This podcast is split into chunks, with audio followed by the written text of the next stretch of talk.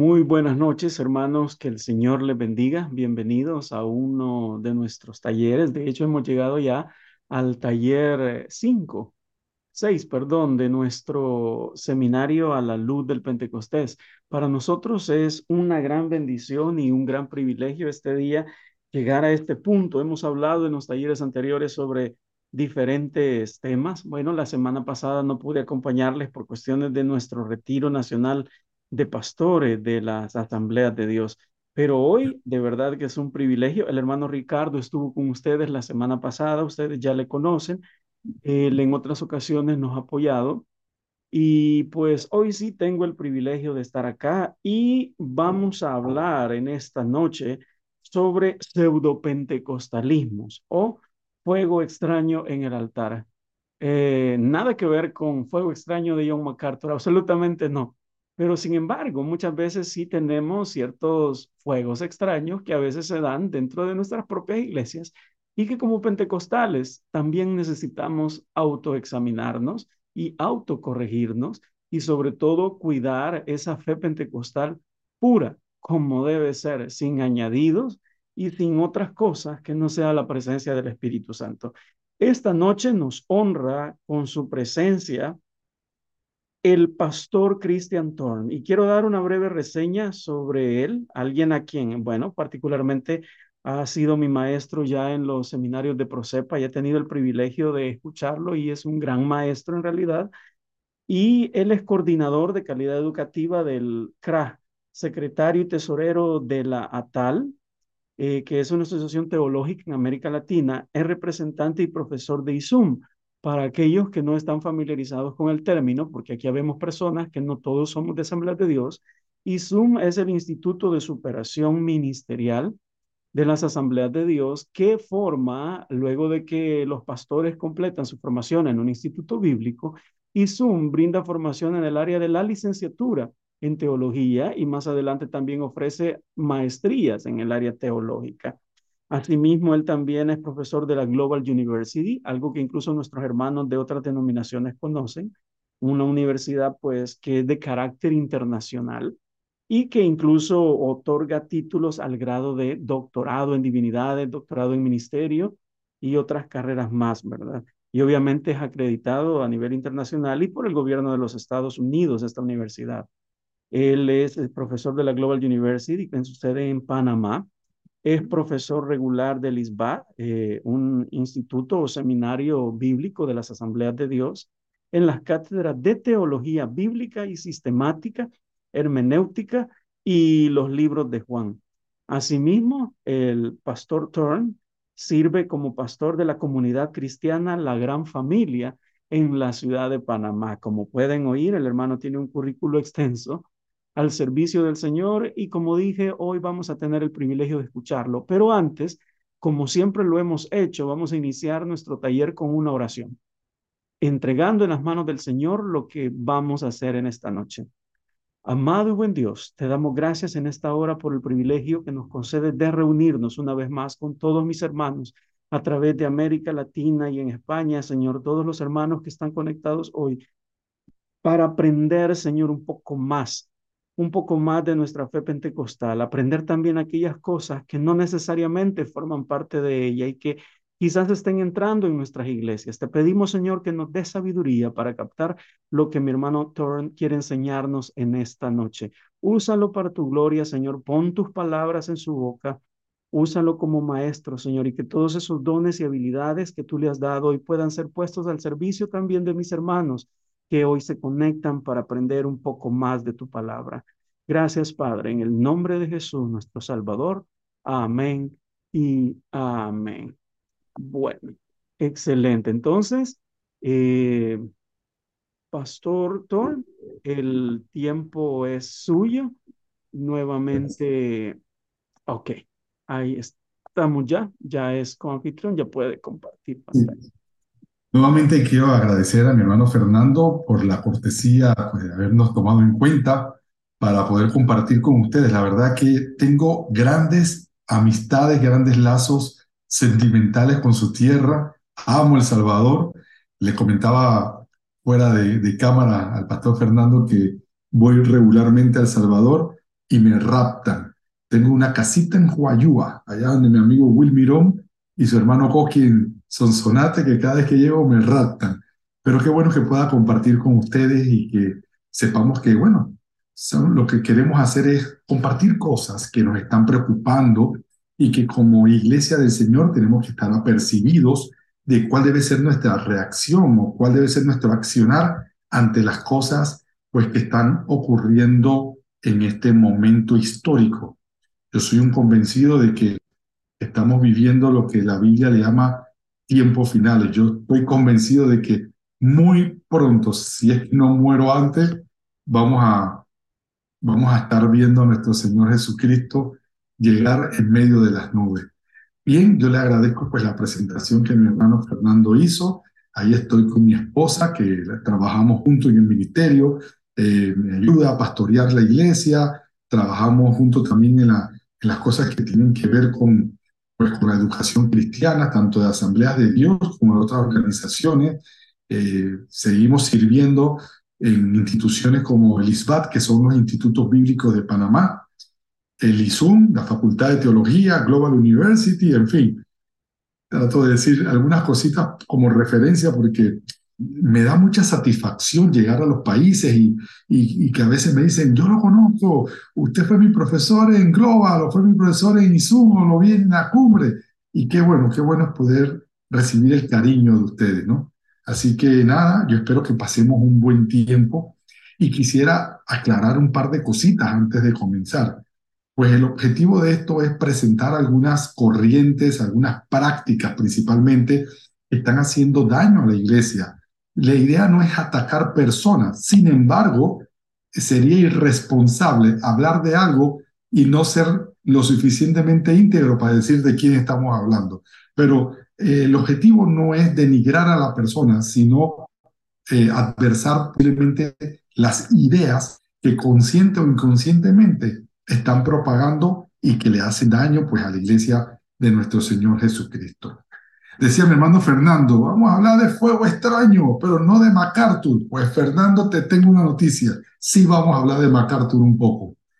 Este señor que ustedes ven ahí es John MacArthur, es un conocido eh, teólogo, pastor, él es bautista, calvinista, ¿no? Pero, sin embargo, yo les puedo decir que, que yo tengo muchos libros de él, estoy seguro de que a lo mejor algunos de ustedes también en sus bibliotecas también pues tienen una que otra Biblia MacArthur o algún libro escrito por MacArthur.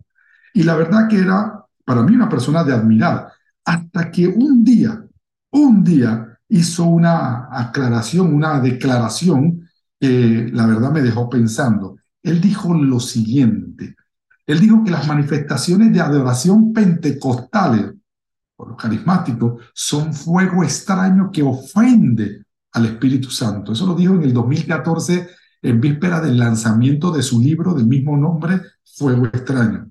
A la verdad, cuando esto ocurre, yo me sentí personalmente aludido y, ¿por qué no decirlo? Me sentí ofendido. Y decía, ¿qué le pasa a este señor? ¿Cómo él va a decir que la las manifestaciones de adoración nuestra de los pentecostales es fuego extraño que ofende a Dios? Lo que yo no sabía, y les voy a ser sincero, le di la oportunidad. Le di la oportunidad porque yo creo que si uno ha seguido una persona y ha tenido un buen testimonio eh, en cuanto al estudio de la palabra, yo creo que merecía la oportunidad de entender, ponerme sus zapatos, saber por qué él estaba pensando de esta manera.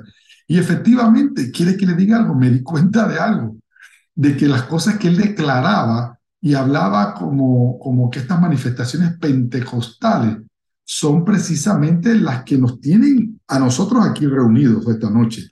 Hablar del pseudo pentecostalismo, en otros lados es conocido como el neopentecostalismo, lo que es, es manifestaciones de, de, de nuestra pentecostalidad que gente o ideas que han nacido desde el centro de nuestra propia iglesia pero que a todas luces no son bíblicas, ¿no? Algunas personas han comentado a raíz de esto que MacArthur exageraba extremadamente eh, algunos de sus postulados sobre los pentecostales, pero yo les voy a decir con toda sinceridad y honestidad, él no estaba exagerando. El error de MacArthur es que él no supo diferenciarnos a nosotros de los neopentecostales o de los pseudo pentecostales, porque Él nos metió a todos en la misma olla y nos revolvió. Y ese es el pecado que Él tuvo, que no supo distinguir. Pero ciertamente a esas personas, a esas corrientes que Él adversa, nosotros también. Nosotros también las adversamos y es por eso que no solamente estudiamos qué piensan ellos, sino que a partir de saber lo que ellos piensan, entonces podemos determinar qué hacer o cómo atacar o cómo vivir con estas corrientes. La Biblia lo advierte, el propio Jesús nos dijo que tuviéramos cuidado porque vendrían falsos profetas que vendrían a nosotros vestidos de oveja, pero por dentro son lobos rapaces. Y si el propio Jesús nos los advirtió, créame que tenemos que estar apercibidos. De hecho, quisiera hacer algunas declaraciones eh, para poder dejar sentados, como quien dice, las reglas de lo que vamos a hablar en esta noche. Principalmente quiero decirles que nosotros creemos en la fe cristiana evangélica. Somos cristianos evangélicos pentecostales y en nuestro caso de las asambleas de Dios estamos fundamentando nuestra fe en las sagradas escrituras. Esa es la fuente de, nuestra fe. También que nosotros creemos en la Biblia como norma de fe y conducta y que debe ser estudiada e interpretada de manera sana por todos nosotros. Y lo digo porque hay otras corrientes religiosas que no solamente tienen la Biblia por base, sino también la, las declaraciones que algún profeta de ellos haya hecho. Así que para nosotros nuestra fuente de autoridad doctrinal es la palabra. También quiero dejar claro que sabemos que la Biblia eh, puede ser mal interpretada, puede ser mal manejada, sacada de contexto y precisamente por ser sacada fuera de contexto es que se pueden crear estas malas prácticas que hoy estaremos eh, pues analizando. Yo quisiera que usted se sintiera en confianza de poder, cuando usted lo sienta así, posiblemente en medio de la presentación, usted tenga una pregunta. Eh, puede ser que yo no lo esté viendo en el momento porque tengo la presentación, pero bien puede levantar la mano y si yo lo veo que hay una mano levantada, pues yo interrumpo para darle paso a una pregunta, alguna inquietud, porque quiero que esto sea dinámico, quiero que esto lo podamos, eh, podamos crecer todos en lo que estamos viendo, ¿no? Así que sabemos que todo se basa en una buena interpretación de la palabra. De hecho, hay una advertencia. El apóstol Pedro en su segunda carta, en el capítulo 2, los versos del 1 al 3, nos dice, pero se levantaron falsos profetas entre el pueblo, así como habrá también falsos maestros entre vosotros, los cuales encubiertamente introducirán herejías destructoras, negando incluso al Señor que los compró, trayendo sobre sí una destrucción repentina. Wow, esto es tremendo. Dice que en guerra avisada mueren menos soldados, porque siempre van a morir, hermanos, se lo digo. Bien,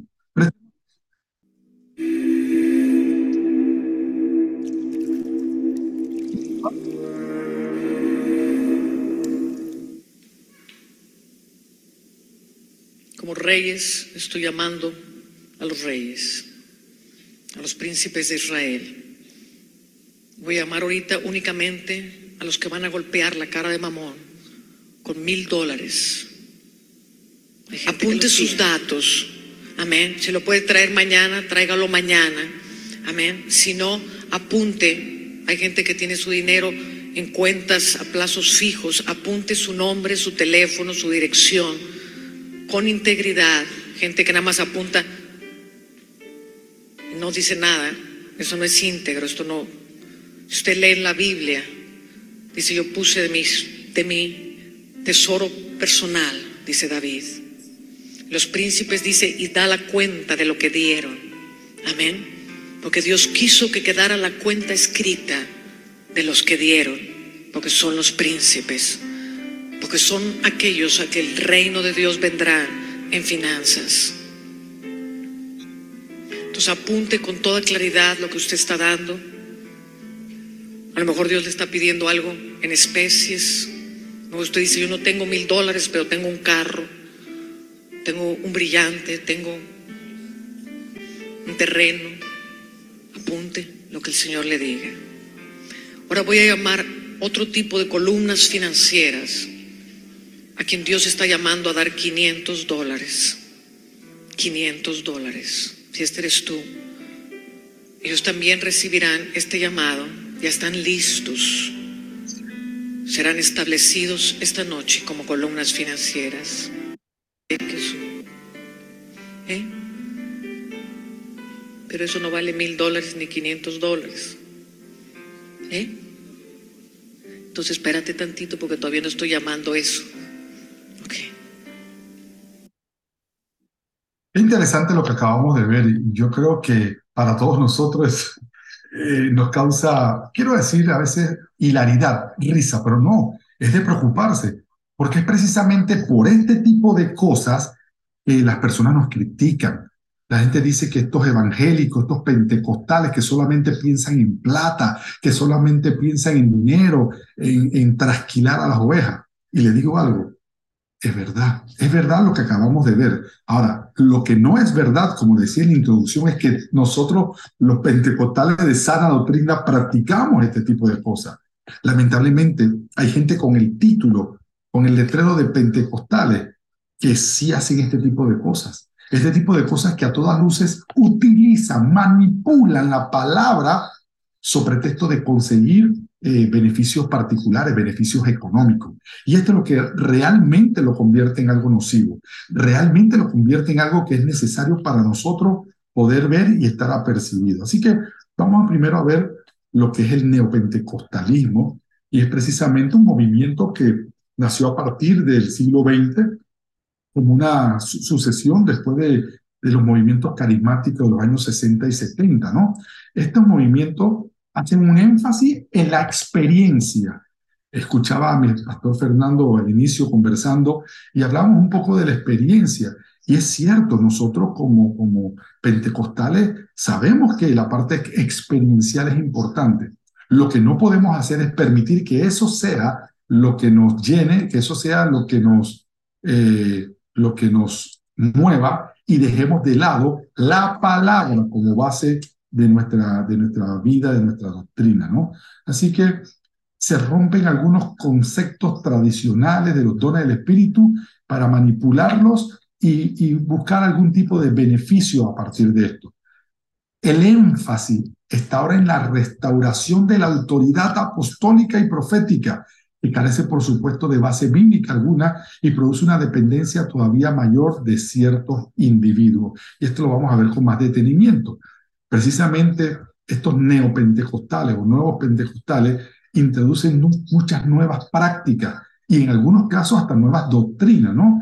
Eh, tienen otra manera de ver la revelación divina, la teología, la cristología, inclusive la eclesiología, que está dominada por una neumatología que no permite discernir los espíritus, sino que separa, no sé, o nos, más bien no, crea una distancia con el, el movimiento evangélico tradicional. Se hace difícil hablar de una teología de este movimiento porque realmente no es que alguien se haya sentado a estudiarlo con detenimiento, aunque algunas personas ya llevamos años haciéndolo, sino que son prácticamente situaciones que se dan, enseñanzas eh, descontextualizadas que traen el sincretismo, ya sea cosas que tienen que ver con ciencia, como la nueva era, la metafísica, y y del mismo modo que ocurrió con la iglesia primitiva, la están mezclando con la sana doctrina. Y por eso es que se está introduciendo solapadamente en la iglesia del Señor.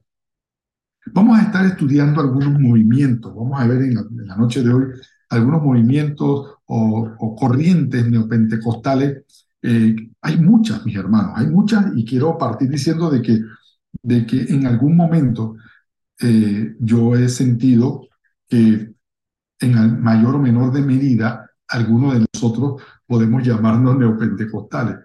Y yo les preguntaría, por ejemplo, hablando eh, con alguno de ustedes, ¿hay algún neopentecostal en medio de nosotros? ¿Qué piensa usted? Hay varias personas, ¿no? ¿Habrá algún neopentecostal? Pues yo le digo que nadie quiere admitirlo, pero yo voy a levantar la mano y le voy a decir por qué levanto la mano porque en algún momento de, nuestra existencia, de nuestro caminar como cristianos, todos hemos caído en esta práctica. Así que cuando yo comience a hablarle y a exponerle, eh, no estoy hablando de nadie en particular, pero como dice un dicho en mi país, al que le caiga el guante que se lo ponga, porque ya le digo, yo mismo, cuántas veces yo no aprendí a orar escuchando a mis líderes, y ataba, Señor, y yo desato bendiciones y hacía y decía. Y después cuando me di cuenta de las cosas que yo decía, dije, ups, estaba cayendo en errores, pero errores que, o sea, yo estaba genuinamente equivocado. Y es lo que pasa, y es lo que quiero pedirles en este momento. Tenemos que venir con la humildad de un niño a escuchar las cosas que vamos a escuchar.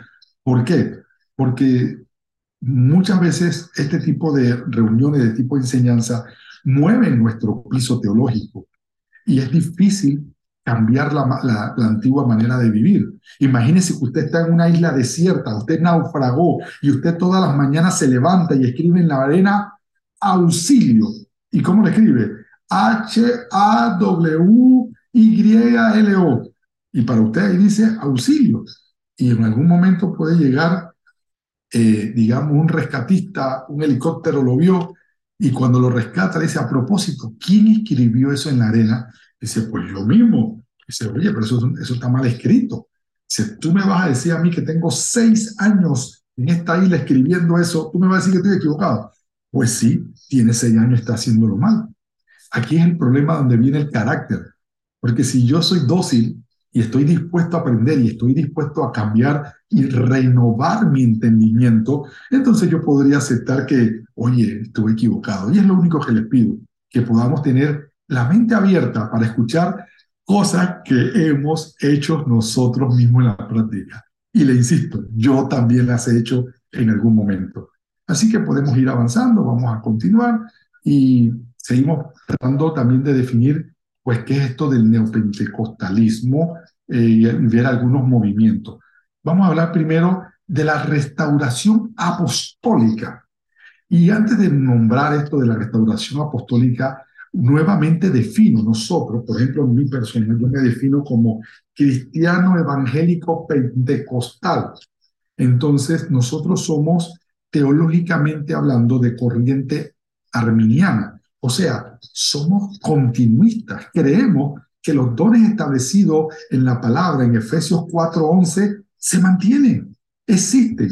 Ahora bien, este movimiento de restauración apostólica ha hecho una manipulación o una interpretación un tanto descontextualizada de que lo que es la función apostólica versus el oficio perpetuo del apóstol. Entonces, vamos a analizar esto de alguna manera y, y les repito, podemos todos intervenir. La reforma apostólica y profética, porque van ligadas, ¿ah? estamos hablando de una manifestación nueva y reformada de lo que tiene que ver con el ministerio de los apóstoles y los profetas, eh, plantea eh, que según sus propulsores es un movimiento donde Dios está restaurando e introduciendo a la iglesia el ministerio y oficio apostólico y profético, y con ello una nueva comprensión, y aquí está lo importante, que hay una nueva comprensión de lo sobrenatural, una nueva revelación, un nuevo conocimiento o una nueva, una nueva verdad de parte de Dios. Entonces, estos movimientos apostólicos eh, tienen características que yo creo que ya todos ustedes a lo mejor han identificado. Exaltan el oficio apostólico, eh, hablando de él como un ministerio perpetuo. Y recuerden, nosotros como evangélicos pentecostales somos continuistas, pero entendemos en qué contexto se dieron los apóstoles y los profetas de, de, de, la iglesia primitiva y en qué modo el oficio o digamos así la función se puede estar manifestando todavía en nuestro tiempo. Sin embargo, hay algunas personas que están utilizando esta terminología apostólica y profética para crear un esquema de jerarquía dentro de los ministerios cristianos. Entonces yo no estoy hablando como un apóstol, como, como lo definiría la palabra, uno que es enviado, que es lo que significa el término apóstolos en su original griego.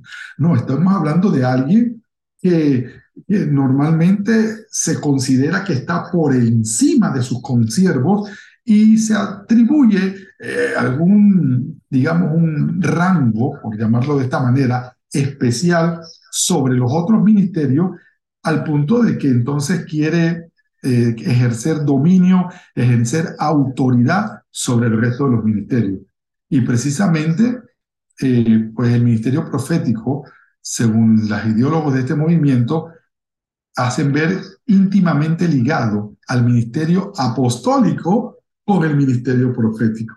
Y aquí hago una pausa porque la verdad le tengo que decir algo que fue jocoso. Yo no entendía porque había una, un resurgimiento de tanto apóstol y tanto profeta. ¿Y qué resultó ser? Yo una vez estaba en un viaje para un evento y veo un póster, el anuncio, y decía, aquí está el apóstol Pérez con la profetisa Pérez, el apóstol González con la profetisa González, el apóstol Ruiz con la apóstol... Yo, ah, ya entendí. Lo que pasa es que ahora yo llegué a un nivel de autoridad tal que ahora soy un apóstol, pero un apóstol no puede estar casado con una pastorcita. Así que tenemos que elevarla al rango de profeta para entonces poder estar ambos en, una, en un punto de autoridad. Y eso es lo que está pasando con los pseudo apóstoles. Porque, insisto, yo, igual que muchos de los que estamos aquí, creo en el continuismo de los ministerios descritos en Efesios 4.11. Lo que yo sí debo entender y debemos explicar es de qué manera el día de hoy y cómo la palabra maneja esto de los apóstoles y esto de los profetas.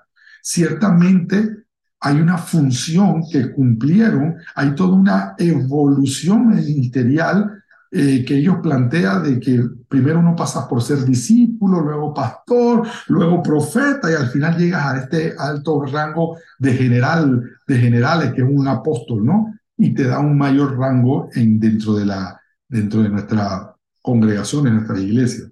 Pero quiero que reflexionemos un poco sobre esto de, los apóstoles, porque insisto, y estoy siendo redundante en esto.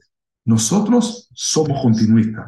Lo que sí estamos viendo es que ha habido siempre y habrá en la iglesia del Señor cualidades apostólicas dignas de ser reconocidas como tal.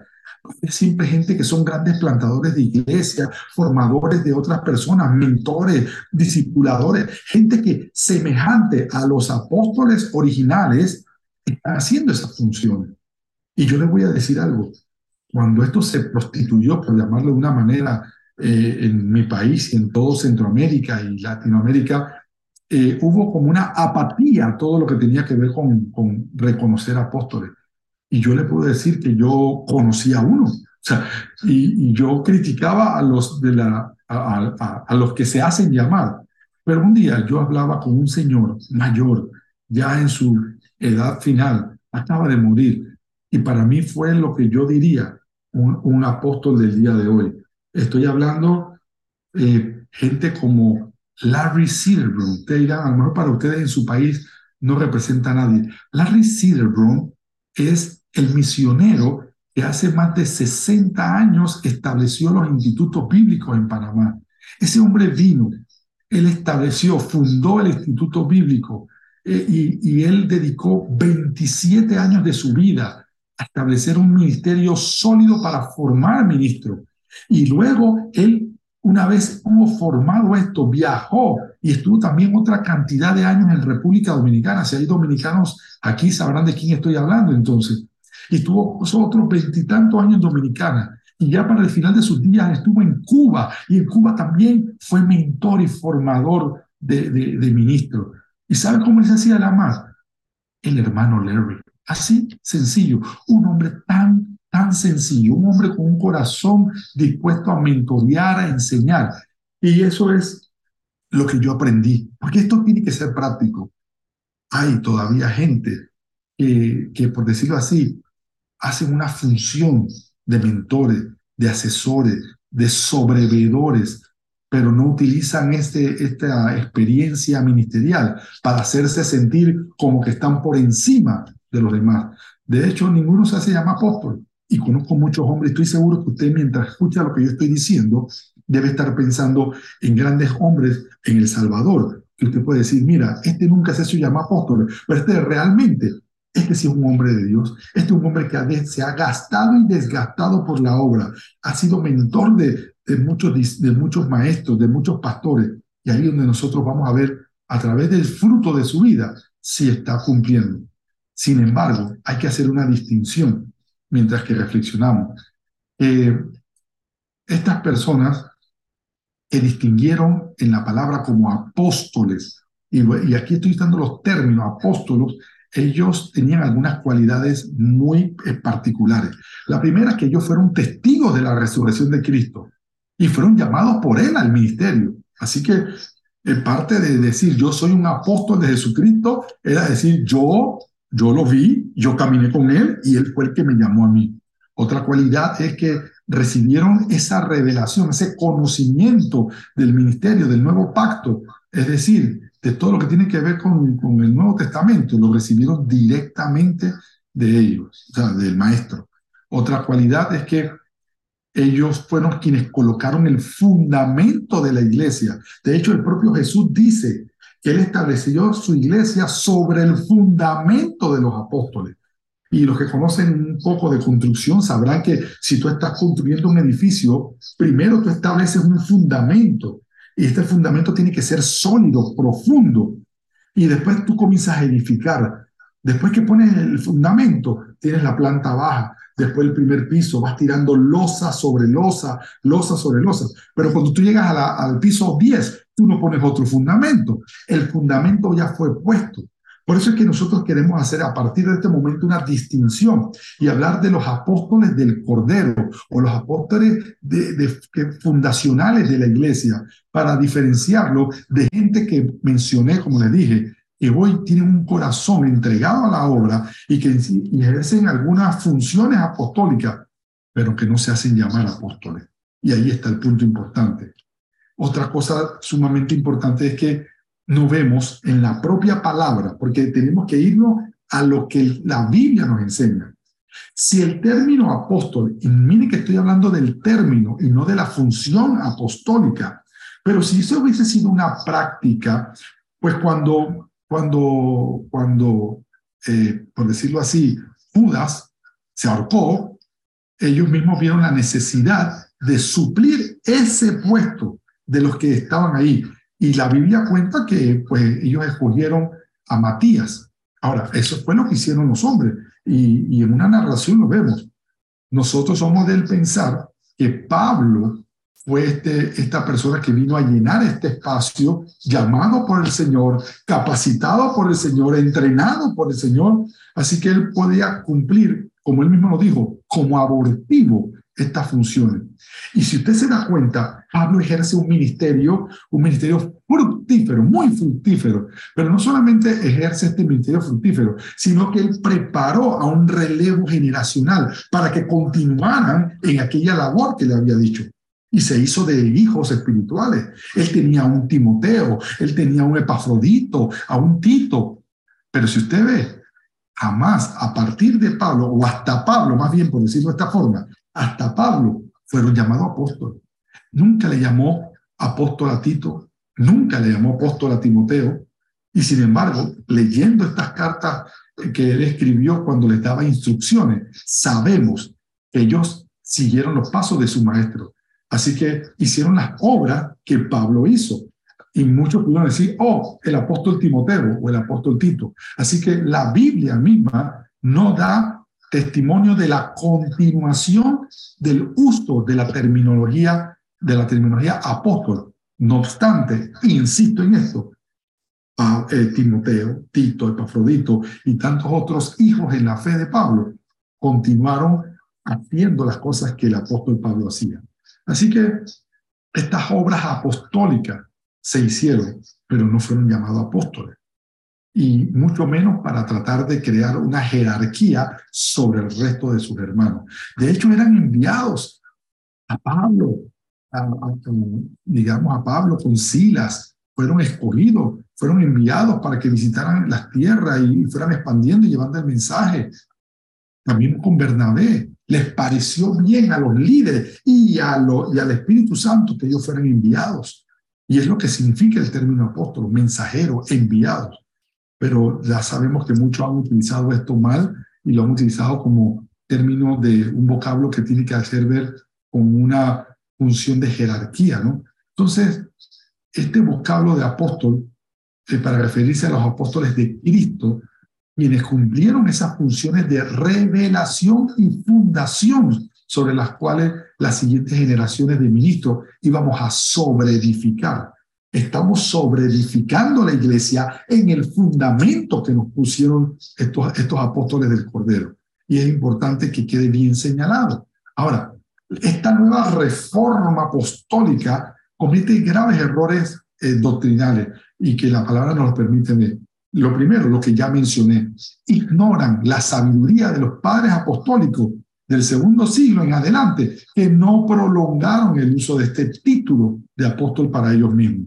También ignoraron la inexistencia de ejemplos y directrices que la propia Biblia, Biblia nos da, haciendo un reconocimiento de futuras generaciones de apóstoles. La Biblia no nos presenta ninguna siguiente generación de apóstoles, pero entendemos que hay funciones apostólicas, pero nadie llamándose apóstol y, sobre, y, colocándose por encima de, de sus demás conciervos.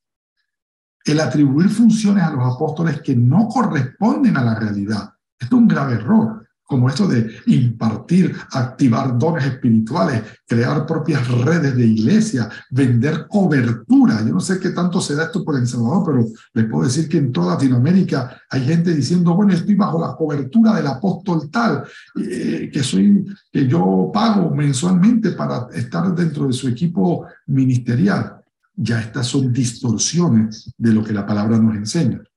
Entonces, estas son cosas que para nosotros son realmente preocupantes, eh, sabiendo a todas luces de que, como les dije, hay funciones apostólicas. Nosotros somos continuistas. Sabemos que la palabra es la misma ayer, hoy, por los siglos, pero precisamente la palabra me marca las normas prácticas de lo que se debe o no se debe hacer. Y ya le digo, hasta Pablo, después de Pablo, la iglesia hablaba de ancianos, hablaba de maestros, hablaba, pero no hablaba, inclusive ahí se introduce el término pastor como, como el que llevaba y cuidaba el redil. Sin embargo, no, no veíamos que se nombraran nuevos apóstoles con esta autoridad de los apóstoles del Cordero, ¿no?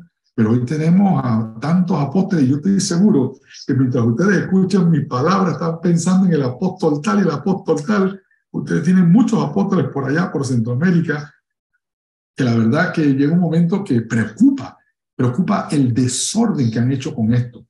Y les digo más, todo esto de la función apostólica ha estado vinculada a la función profética, porque entonces son dos ministerios que existen desde siempre, y hablemos un poquito de los profetas.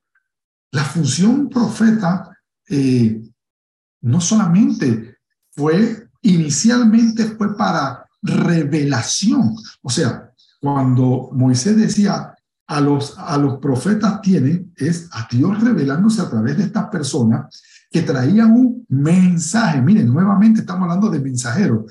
Traían un mensaje de parte de Dios. Y cuando esta gente en el Antiguo Testamento decía, así ha dicho Jehová, era palabra de Dios. Y no solamente era palabra de Dios, lo interesante es que ellos mismos no sabían que estaban creando lo que en adelante sería la palabra porque ellos eh, pues eh, profetizaron, Isaías, eh, Zacarías, Jeremías, toda esa gente, cuando daba su oráculo, su mensaje de parte de Dios, constituían autoridad profética.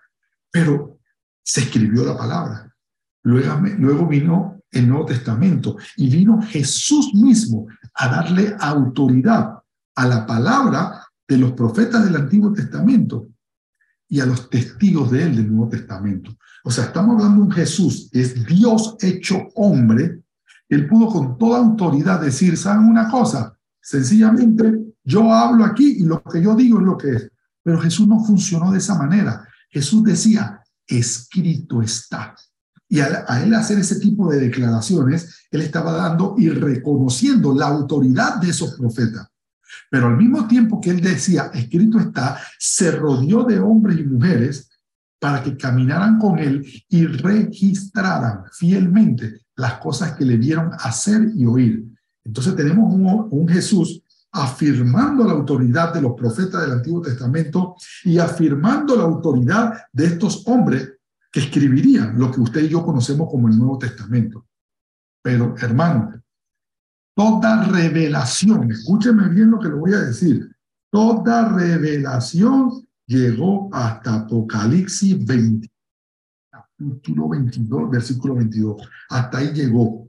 Si alguien dice, y este es el problema con la función profética ahora, porque hoy día la propia palabra nos lo dice Pablo en 1 Corintios 14:3, que la profecía es para edificación, exhortación, consolación, pero ya no para generar, ya no es para generar eh, este, revelación, porque ya todo está revelado. Entonces, miren lo que estamos enfrentando en, esta, en estos movimientos.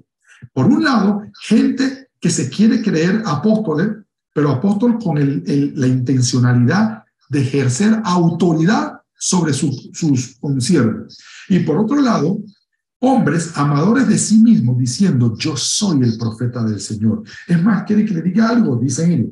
Es que él se le olvidó decirle algo a Pablo, a Pedro y a ellos. Y dice, saca pluma y papel que te voy a, dar una nueva revelación. Hermano, y contra esto es que estamos viendo ahora. Gente que dice tener una nueva revelación. Y es lo peligroso. El apóstol eh, está y nosotros lo reconocemos, el profeta está, pero lo que tenemos que discernir bien a la luz de la palabra y principalmente sobre el Nuevo Testamento, después que Cristo vino, cuál fue la función del apóstol y cuál fue la función del profeta. Ya yo no necesito un profeta con nueva revelación. Ya yo no necesito un apóstol con señal de eh, o con funciones de fundación de la iglesia.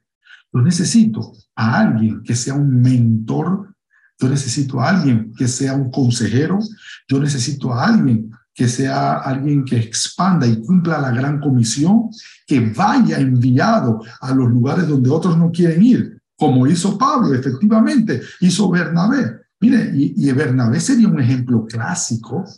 A Bernabé no lo llamaron apóstol, pero caminó con Pablo haciendo las mismas cosas, pero hubieron requisitos que no cumplió para ser llamado apóstol del Cordero. Sin embargo, yo soy un convencido de que gente como Bernabé, gente como Silas, y todavía hay gente hoy que sigue cumpliendo una función apostólica. Sin embargo, no se hacen llamar apóstoles ni quieren detentar autoridad sobre sus hermanos. Y por el otro lado, se están levantando hombres diciendo, yo tengo la revelación porque a mí Dios me ha dado una revelación que no le ha dado a nadie. La palabra no es de, no es de revelación particular. La palabra es para todo, para todo aquel que se acerca con humildad, Dios le va a hablar. Y ya habló, ya, ya lo expresó, ya está, lo que había que decir ya está dicho. Y esto hay que dejarlo claro porque estos movimientos proféticos y apostólicos, que son una distorsión de lo que sí realmente porque les insisto, y estoy siendo redundante porque no quiero ser mal interpretado, sí hay funciones apostólicas, pero no hay, la Biblia no da registro de gente detentando títulos de apóstol. La función profética, hay un ministerio profético, claro, pero el profeta, usted cuando predica, usted es un profeta de Dios.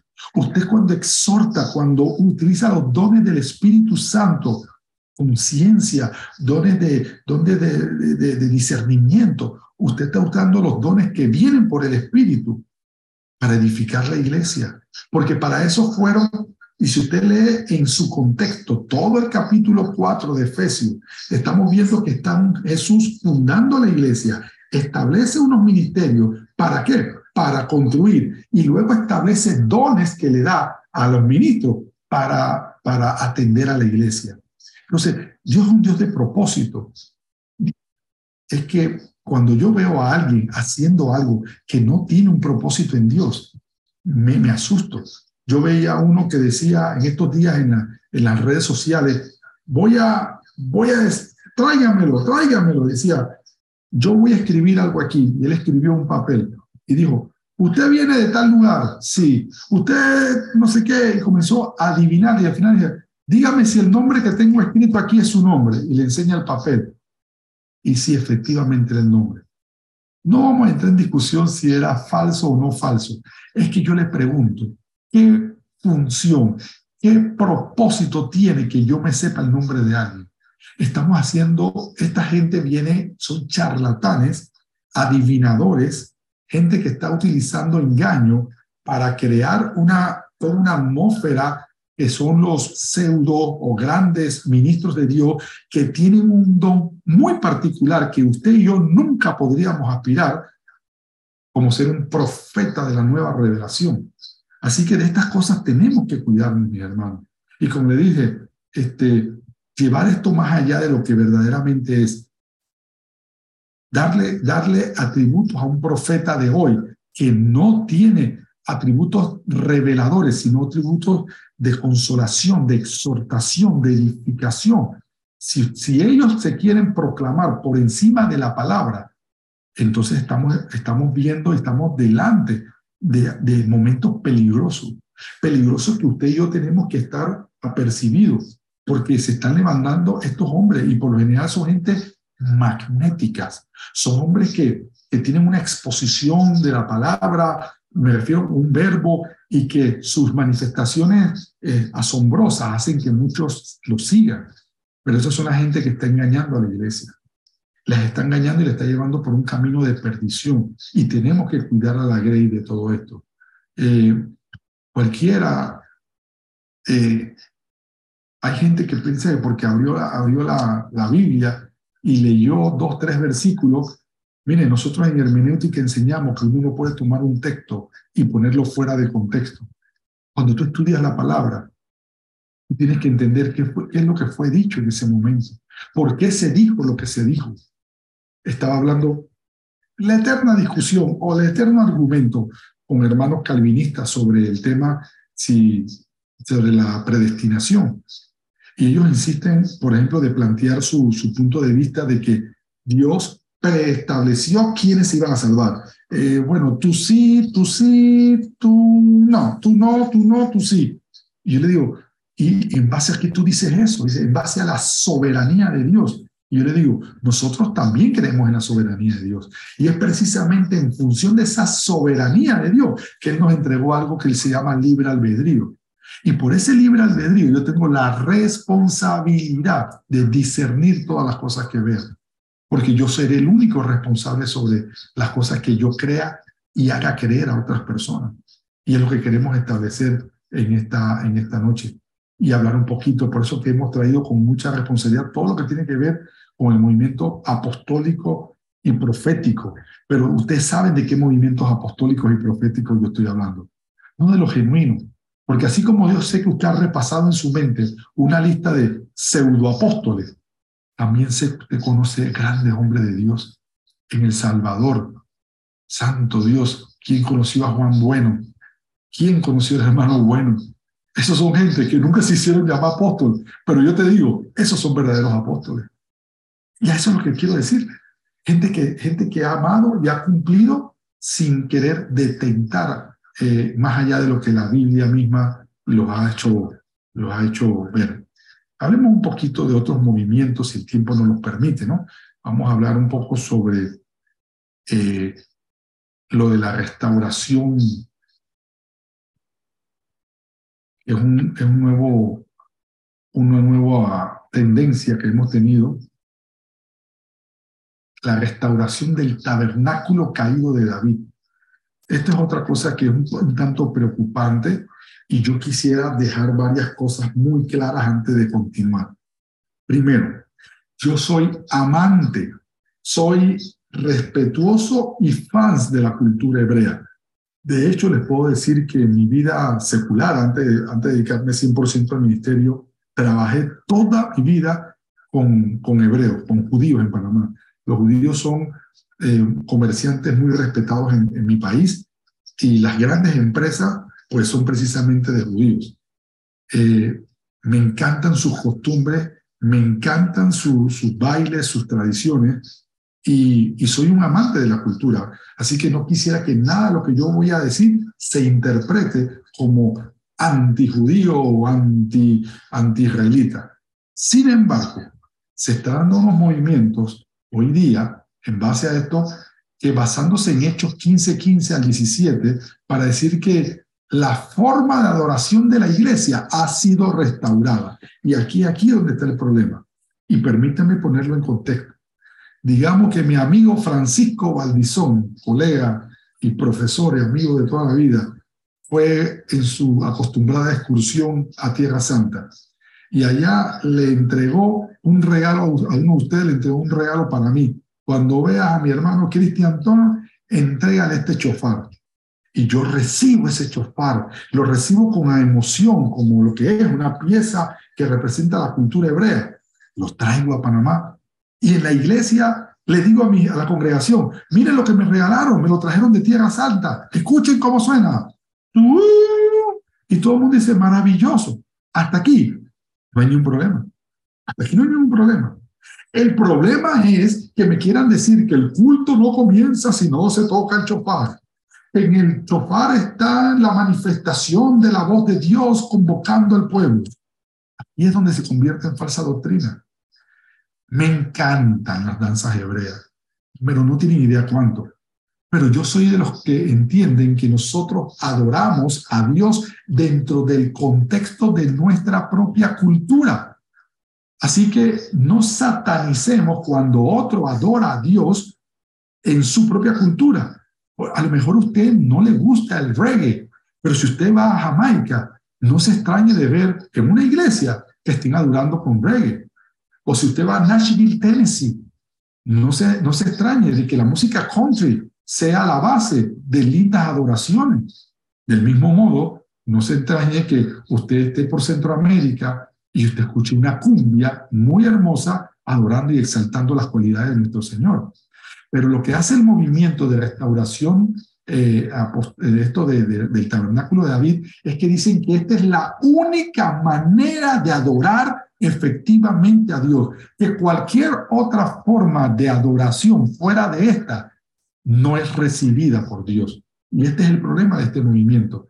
Dicen que de estas, de estas panderetas cuelgan una cinta y que estas cintas proclaman las bendiciones para la iglesia. Estas son las cosas que, que nos quieren enseñar. Que muchas de estas iglesias también usan, como le dije, el chofar para convocar a las reuniones. Y que si esto no se hace así, pues no se puede iniciar. Y es cierto que David levantó una tienda especial, que es por decir así, usted se acuerda que el tabernáculo de Moisés tenía tres áreas el, atrio, ¿no? El lugar santo y el lugar santísimo. Bueno, lo que hizo David cuando pudo rescatar y traer de vuelta el tabernáculo, él lo que hizo fue el lugar santísimo, una sola tienda, y le estableció, porque lo que había en el corazón de David era un deseo de que no solamente los israelitas pudieran acercarse a Dios, sino que la gente de toda tierra y nacionalidad que habían, que habían confesado, que habían aceptado al Dios de Israel, también se pudieran acercar a Él. Y lo hizo con esa intención. Pero lo que está pasando cuando se hace una interpretación descontextualizada de Primera de Crónica, eh, en los capítulos 15, los capítulos 16, hacen ver a David como si tuviera un conocimiento profético de lo que él estaba haciendo como si él estuviera apuntando a la instauración de un nuevo orden de adoración. Estaba, según muchos, eliminando el antiguo orden que tenía. Y no hay nada más falso que esto, porque David no eliminó el sacrificio. Después de David, después de que pudieron establecerse eh, el, templo, este, todavía la gente hacía sacrificios, todavía tenían que seguir cumpliendo la ley. Así que las innovaciones del culto que trajo David eh, no, eran asuntos proféticos, como hace llamar este movimiento, sino el genuino deseo de David de adorar a Dios y hacerlo, digamos así, accesible para toda nación. Entonces, esta enseñanza del tabernáculo de David, como le decía, le atribuye a David una insólita comprensión profética de las realidades futuras, cosas que vendrían después en Cristo y que se expresaban, como le diría, a través del tabernáculo de Jerusalén. Pero nada indica que David levantó un segundo tabernáculo y que menos que lo hizo con la, finalidad de adorar libremente sin ofrecer otros los sacrificios que la ley les establecía a ellos. Después de David se siguió cumpliendo con la ley por mucho, mucho tiempo, hasta que llegó Cristo. Y el propio Cristo no vino a abolir la ley, vino a cumplirla. Y en función de ese cumplimiento fue que se pudo transformar en el cordero, el, el, el, justo cordero para nosotros. Así que el sacrificio existía, aún en tiempo de Jesús. No hay tal cosa como la eliminación para establecer un nuevo orden. Y este es el punto, mis hermanos. Este movimiento, este movimiento del, del, del tabernáculo de David eh, quiere crearnos una idea de que ya no hay que adorar o que hay que adorar de una sola manera. Tenemos prácticamente que judaizarnos. No sé si todos entienden el término. O sea que para ser un buen cristiano me tengo que hacer judío primero. Entonces, esto es muy peligroso. Este, y les repito, necesito ser nuevamente insistente en esto. Yo admiro la cultura hebrea. Me encanta un baile hebreo. De vez en cuando tenemos en la iglesia especiales, pero después que me cantaste y me bailaste con danzas hebreas, yo no tengo ningún problema con que me pongas unas buenas cumbias también eh, adorando a nuestro Señor Jesucristo. Y quien quita estas buenas canciones de, de, de qué sé yo, de Marcos Witt y de tantos otros salmistas que nos han ayudado a llevar a la presencia del Señor. Pero que alguien me diga hoy día que la adoración que nosotros le hemos ofrecido al Señor no es válida porque no es la que tiene que ver con las panderetas y las danzas hebreas. Nos están llevando a judaizar. Y aquí es donde se convierte en una falsa doctrina. Aquí es donde se vuelve un problema. Entonces, esto se está volviendo cotidiano, porque, hermano, estos engaños, estas prácticas son tan atractivas y son muy atractivas porque no parten de una mentira, sino parten de, de una verdad o de algo que era una práctica usual, pero trastocada. Mi hermano Héctor quisiera hacer una pregunta. Cuéntame, Héctor.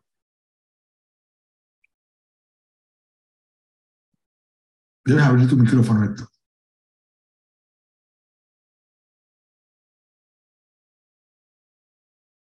¿Estás ahí, Héctor?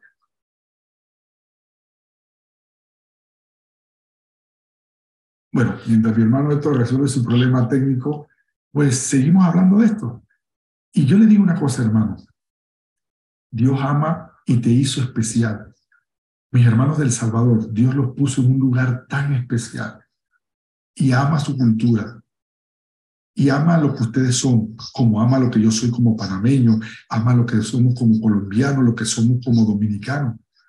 Que usted me entienda que hay adoración intracultural que tiene que ver con mi propia cultura, no me convierte en un hereje.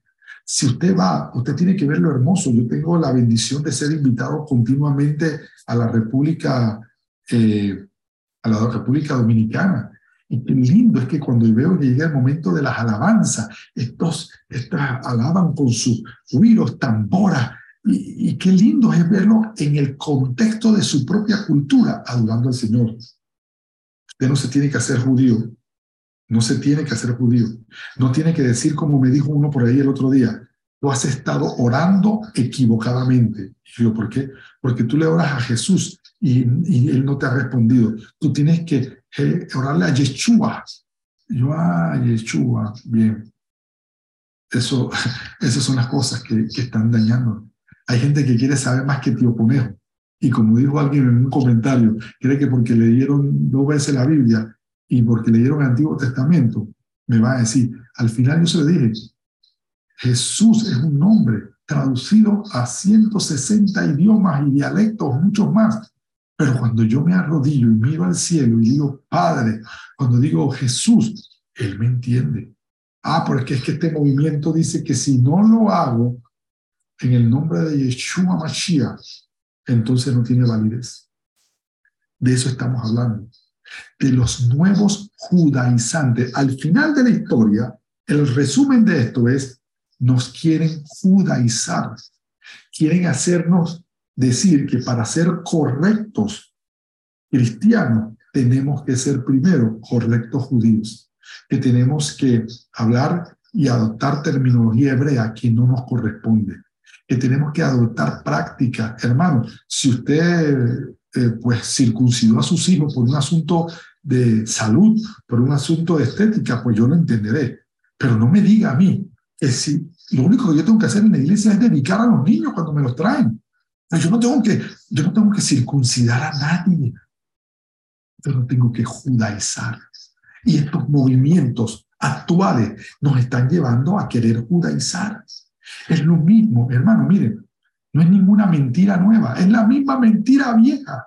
O sea, Satanás funciona igual. Él agarra una, él verdad, le pone sus toques de mentira, lo lanza, daña a mucha gente, pero cuando ya no puede hacer más daño, retoma esa mentira, la trae y la vuelve a maquillar.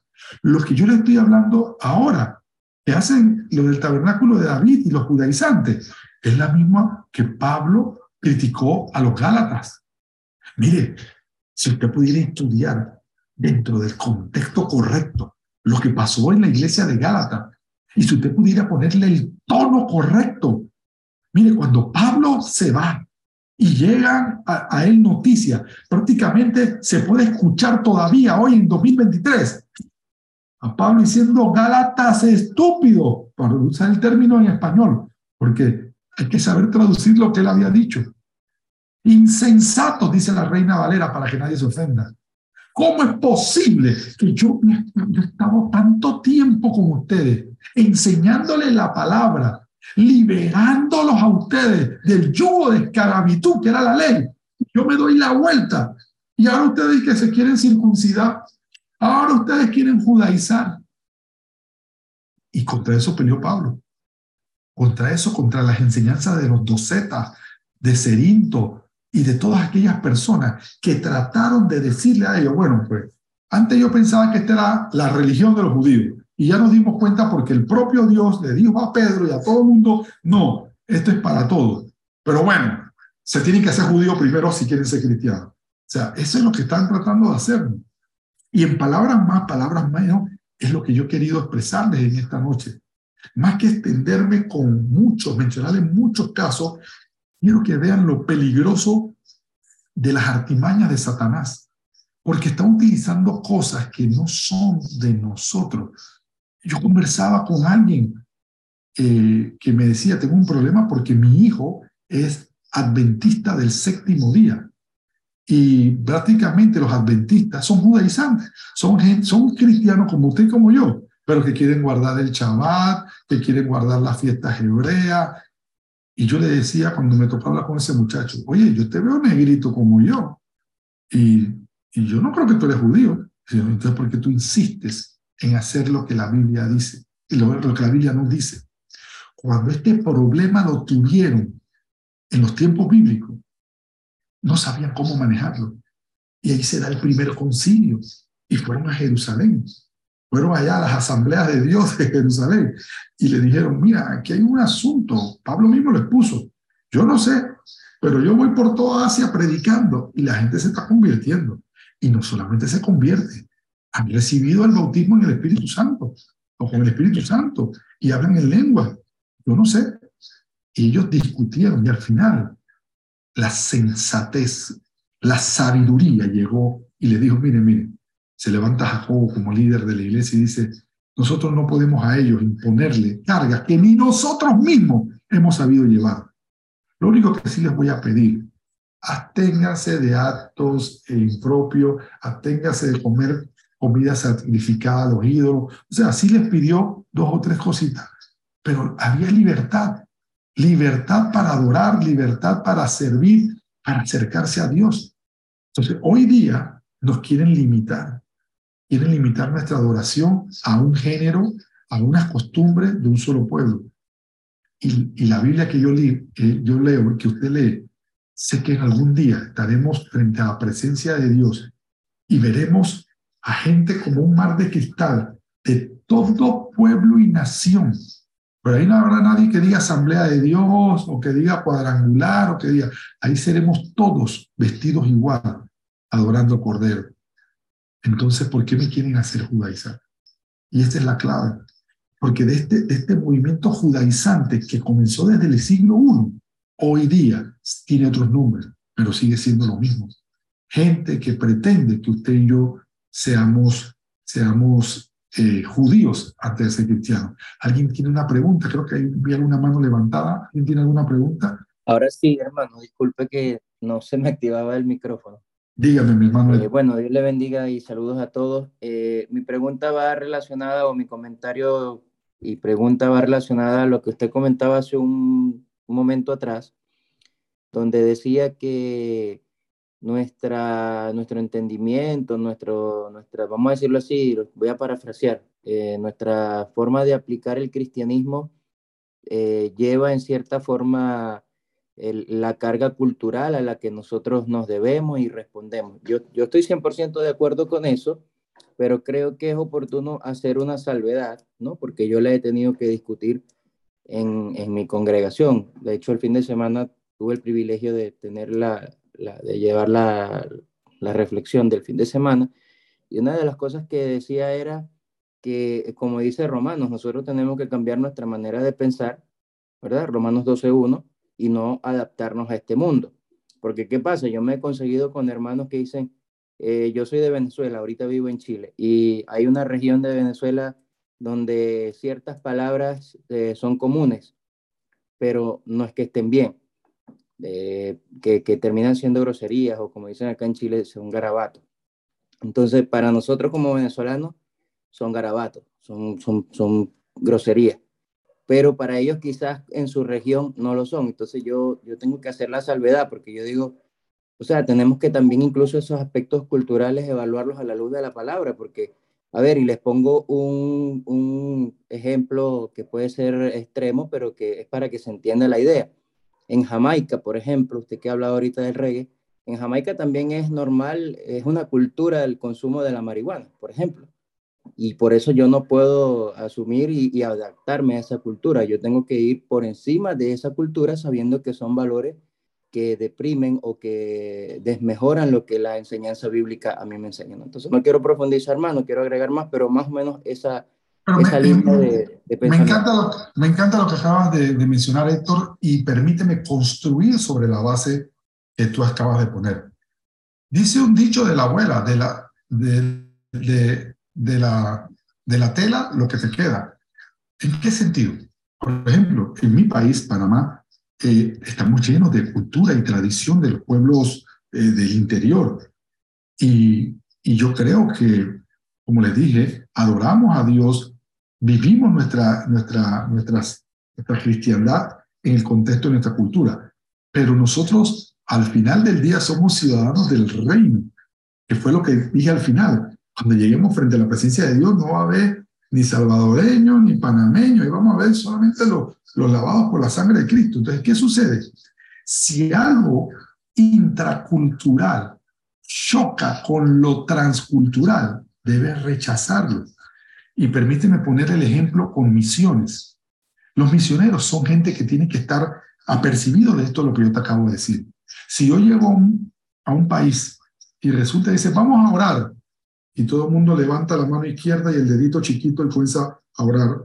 Yo voy a estar así, yo, ok, levanto la mano izquierda y el dedito chiquito y comienzo a orar. Porque lo intracultural es negociable. Lo que no es negociable es lo transcultural, la oración. Aquí se va a orar.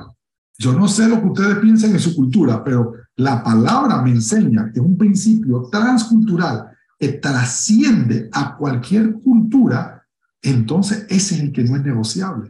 Y obviamente nosotros como creyentes, y, no es que esté haciendo una diferenciación de cultura con la cultura helénica, eh, perdón, este, hebrea, sino nosotros tenemos que discernir qué cosas de nuestra propia cultura nos llevan al pecado.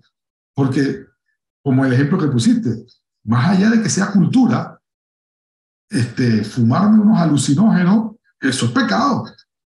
Y si en una cultura el, el trato cultural es pegarle a la mujer, ah, porque aquí en tal país somos machistas, mero, mero.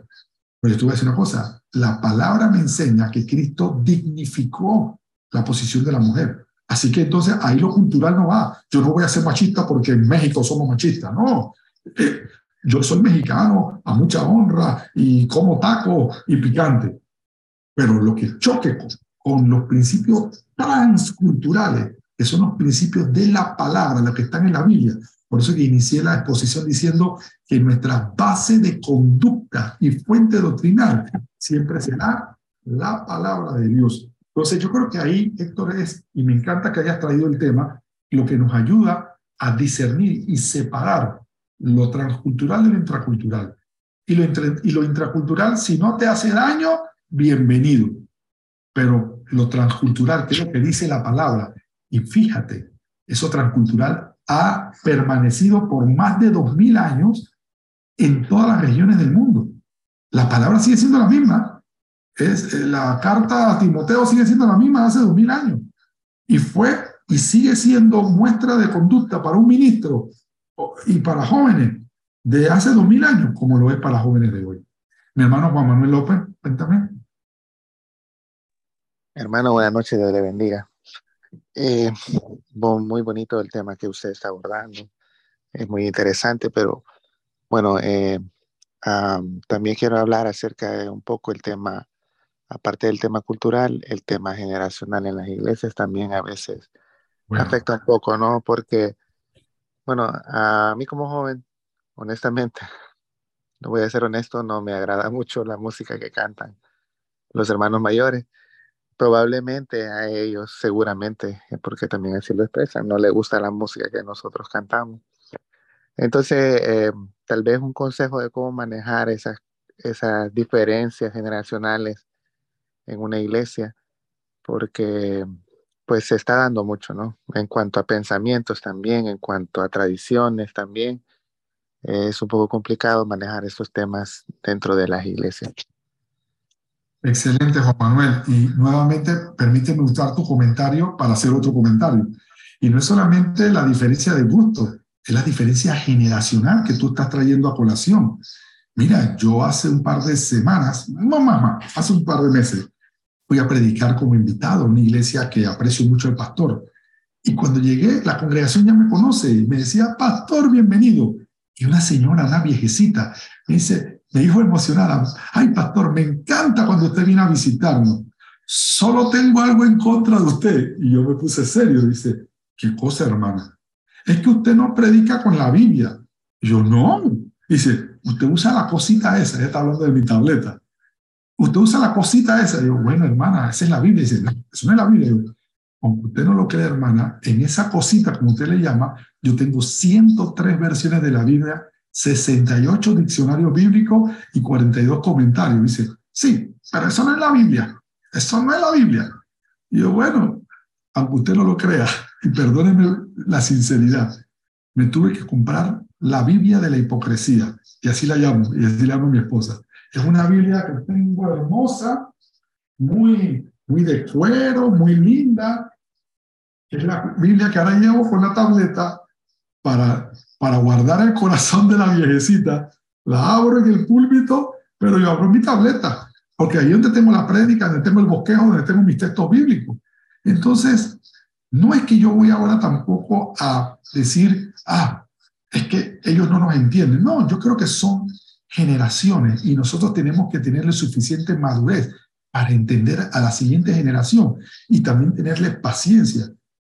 Antes decía, hay de que me prendan, hay alguien que use un celular en medio del culto. Ahora yo mismo soy de los que cuando voy a iniciar el culto digo, abran y prendan sus Biblias en el Evangelio de Juan, porque yo sé que la tecnología es algo que, que viene agregado del cambio generacional.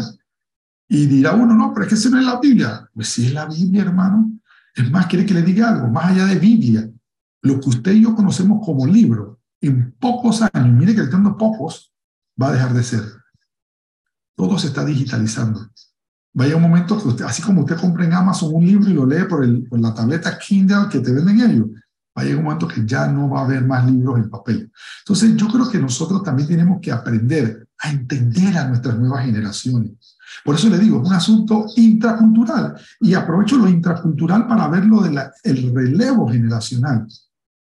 Entonces yo no puedo encasillarme de que porque los jóvenes les gusta oh, esa música del diablo, no, no es del diablo, que no es la música, es lo que sale de la boca, lo que, lo que adora o pervierte al hombre, como dijo Jesús. Entonces, en la medida que yo pueda acercarme, entender lo generacional, como me menciona mi hermano Juan Manuel, y lo intracultural, podemos hacer clic y conectarnos y no alejarnos. Dick, no sé qué, Dave.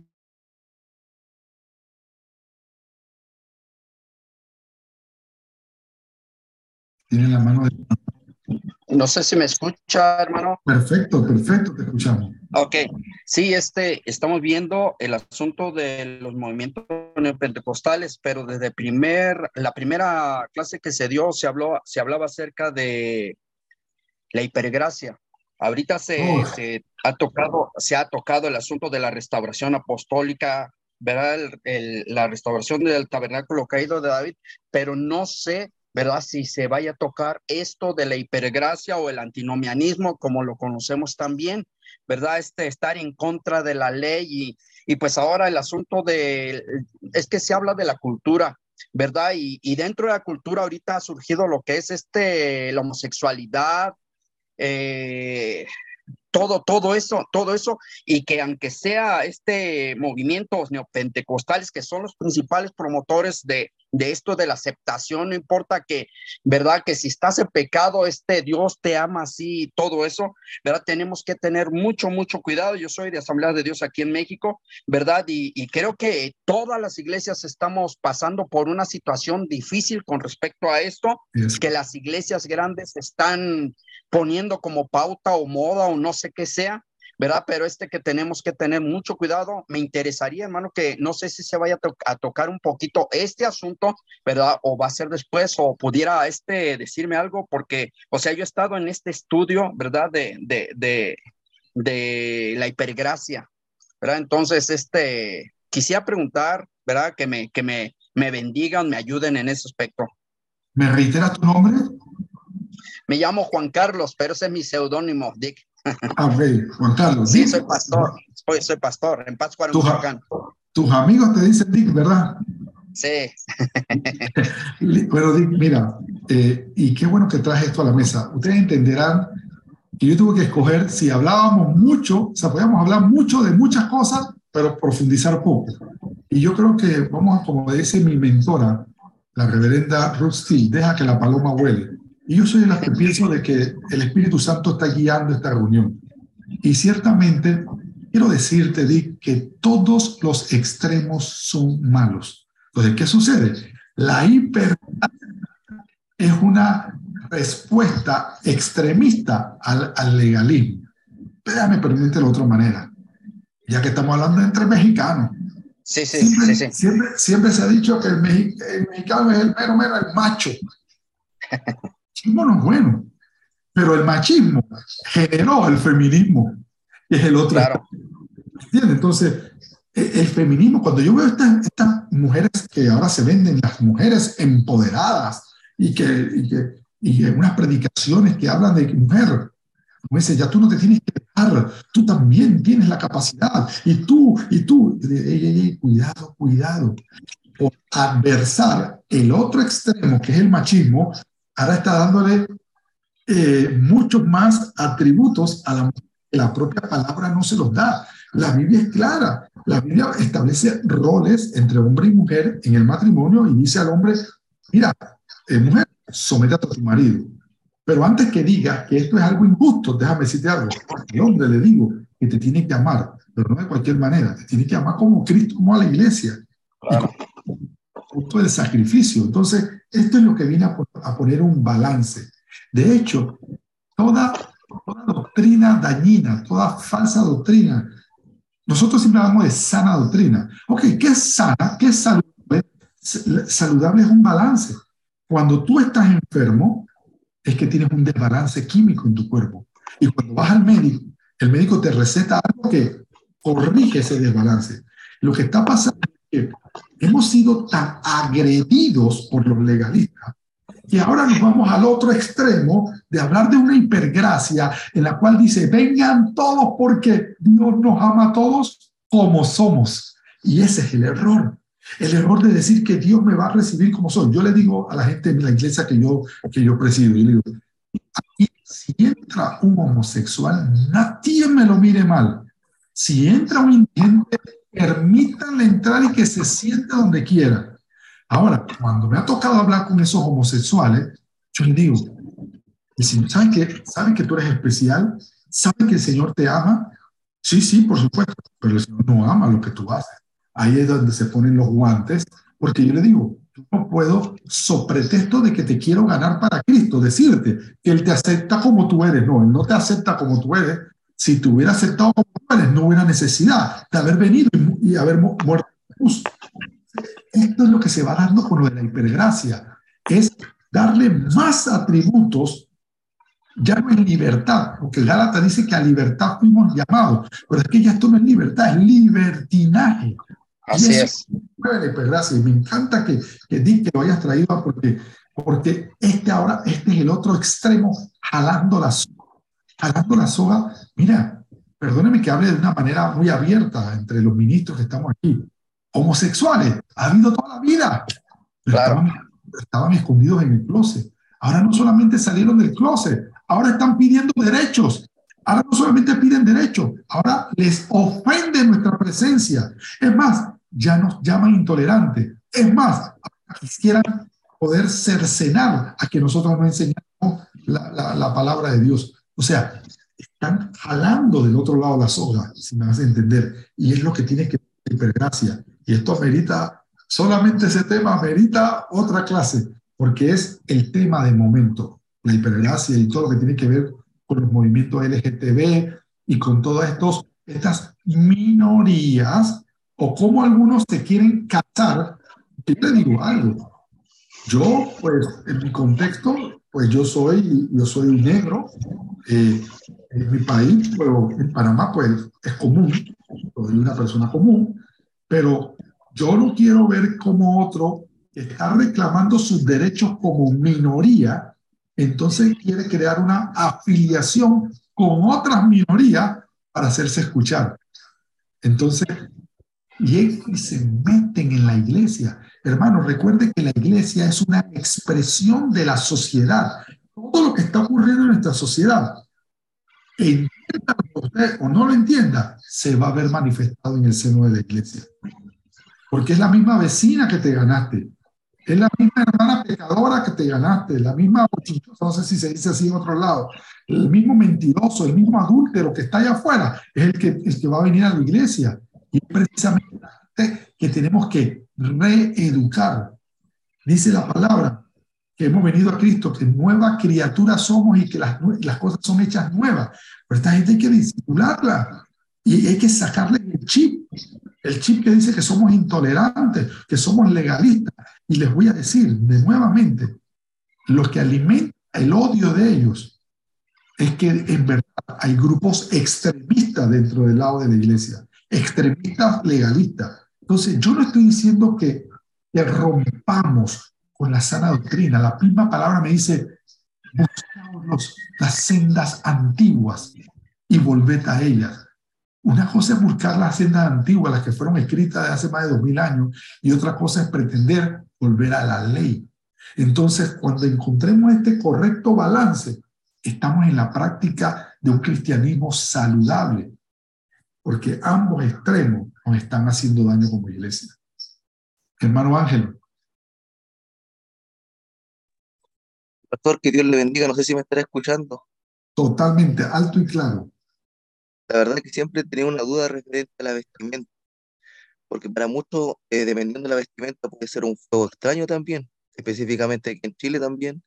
Eh, es bastante común que los pastores los más tradicionales, los más de edad, por decirlo así, la generación anterior, ocupan sacos, ocupan eh, pantalones bien anchos, eh, por decirlo así, también de tela, pero ven que los jóvenes de repente llegan con buzos, cosas así a la, a la iglesia, a las congregaciones, y como poco más que lo satanizaran, poco más que fuera eso del, del diablo, y esa sería mi consulta.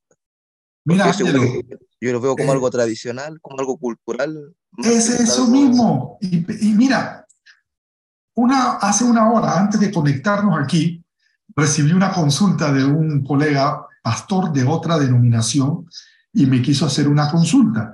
Él me dijo, ¿qué piensas de los que predican con trenzas? Y yo le contesté para atrás, ¿estás hablando de trenzas como los que se colocan las mujeres afrodescendientes? Y él me dice, no, no el de las mujeres, sino el de los hombres. Y le dije, bueno, hermano, tú me disculparás. Yo no tengo problema con las trenzas, como te das cuenta, no me voy a hacer trenzas. Pero tampoco satanizo el tema de las trenzas, porque sigue siendo intercultural. Mi hijo más pequeño tiene el cabello crespo grande y él suele, él suele hacerse trenza. Ahora bien, ese hijo más pequeño mío no es un ministro del altar. Y ya sería un tema de discusión si me puedo subir o no subir con trenza. Aquí el asunto vuelve, volvemos a lo intracultural, que queremos hacer dogmas y hacer legalismo es un asunto intracultural. Por ejemplo, ustedes me están viendo aquí que tengo, no sé cómo le llaman ustedes, una camisa, un saco, y tengo, yo trabajo con un gran grupo de misioneros de Estados Unidos. Y mis amigos misioneros de Estados Unidos me hacen bullying. Dice, oye, ¿cuándo te vas a quitar el saco? Bota esa corbata. Porque de verdad, yo soy muy formal en mi manera de, predicar, o sea, me refiero a, a, la vestimenta. Pero mis amigos eh, misioneros que amo, usted tiene que ver cómo ellos predican. En un jeans, zapatillas y ya, ni siquiera una camisa manga corta, no, es un sweater, teacher, no sé cómo le llamarán en sus países, polera. Y yo le digo, yo no creo que tú me vayas a ver a mí pronto, pronto, eh, predicando así.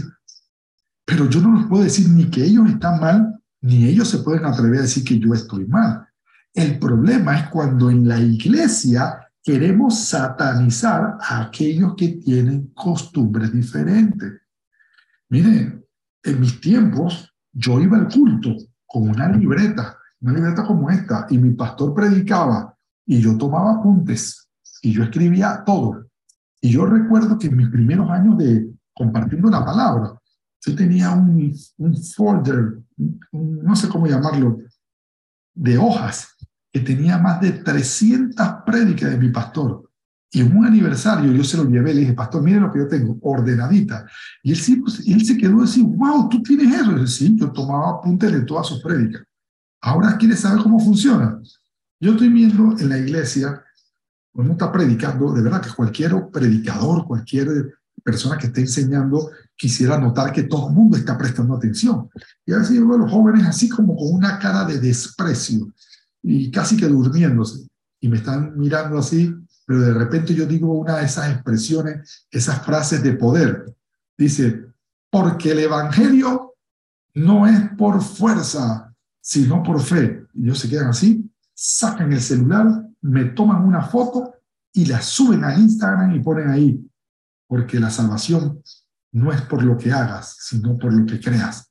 Por ejemplo, así, ¿no? Y yo no he terminado de predicar cuando ya hay seis o siete posts de mi predicar ya están en la red y ya tienen no sé cuántos likes. Pero esa es la manera como la juventud percibe la manera de recibir la palabra. Al principio a mí me costó entenderlo. Ay, tienen que traer apuntes, tomar apuntes. No, ellos no toman apuntes, hermano. Ellos te toman y te hacen un, post, un post en el Facebook, en el, bueno, ya no usan Facebook, en el Instagram, o te hacen un TikTok. Entonces, a eso es que nosotros tenemos que evitar. Caer en que el, lo intracultural comience a dominar, porque en el momento que lo intracultural domine nuestra vida, vamos a quedar siendo pseudo pentecostales, criticando al que no lo hace igual que yo, porque yo creo que él está equivocado, sin saber que a lo mejor el equivocado soy yo. Mi hermano que tiene a mano la voz de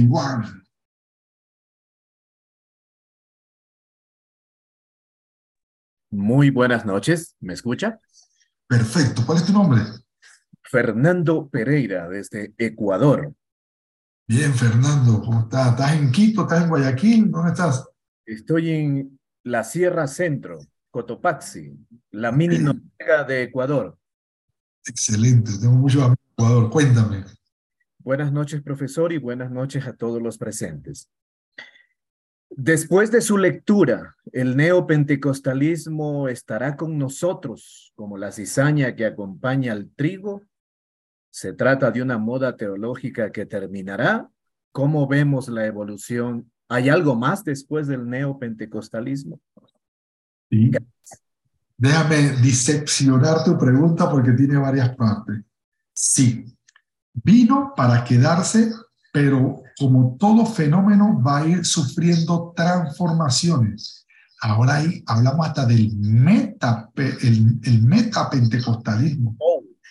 O sea, no quiero abrir algunas puertas porque si me meto en esas puertas, mi hermano me va a tener que invitar unas dos o tres veces más.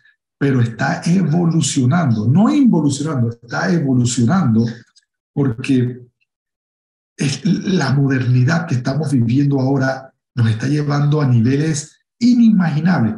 Miren, estamos viviendo en la época de la inmediatez, de la información. Ahora mismo, si hay un juego de fútbol, que de hecho creo que hay un juego de fútbol ahora mismo de Copa de Naciones, podemos estar aquí, hay uno que tiene la pantalla, la otra pantalla abierta viendo el juego, e inmediatamente sabe los resultados. Antes teníamos que esperar al día siguiente, ver el noticiero para ver si en la sección de deporte o comprar periódico para ver cómo quedó el juego. No, ahora todo se sabe.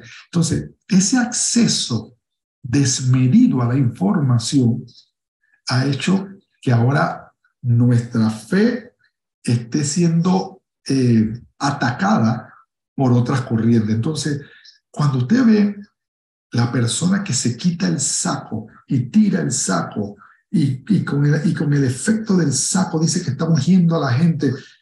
Eso son prácticas eh, de, de, espiritistas. Mire, son las mismas mentiras del diablo, mi hermano. Las mismas mentiras que Pablo enfrentó, las estamos enfrentando ahora, pero con diferente nombre. Por eso que mi primera parte, mi primera respuesta es sí, y no es que son nuevas, son las mismas mentiras de antes. Solamente que ahora le llamamos, ahora le llamamos Scientology, ahora le llamamos eh, eh, nueva era, ahora le llamamos con otros nuevos nombres, pero esa misma nueva era era, eran los, docetas, eran los, los judaizantes, o sea, estamos viendo cómo Satanás está repitiendo el ciclo, pero le pone otros adornos. Por eso que creo que no es que si se va a permanecer, es que lo que estamos viviendo viene desde antes. Sin embargo, está evolucionando. Estamos, como te dije, en la era de la información y de la inmediatez, donde todo el mundo es conocedor de la palabra, y digo todo el mundo sarcásticamente, donde todo el mundo tiene un post y se atreven a subir sus verdades y las considera como verdades universales. Entonces, cualquiera que se atreva a adversar eso, ya no hay filtros, me puedes atacar, me puedes atacar y me puedes desprestigiar y te buscas a tres, cuatro amigos tuyos para que también hagan otros comentarios dañinos y acabes con mi, mi reputación.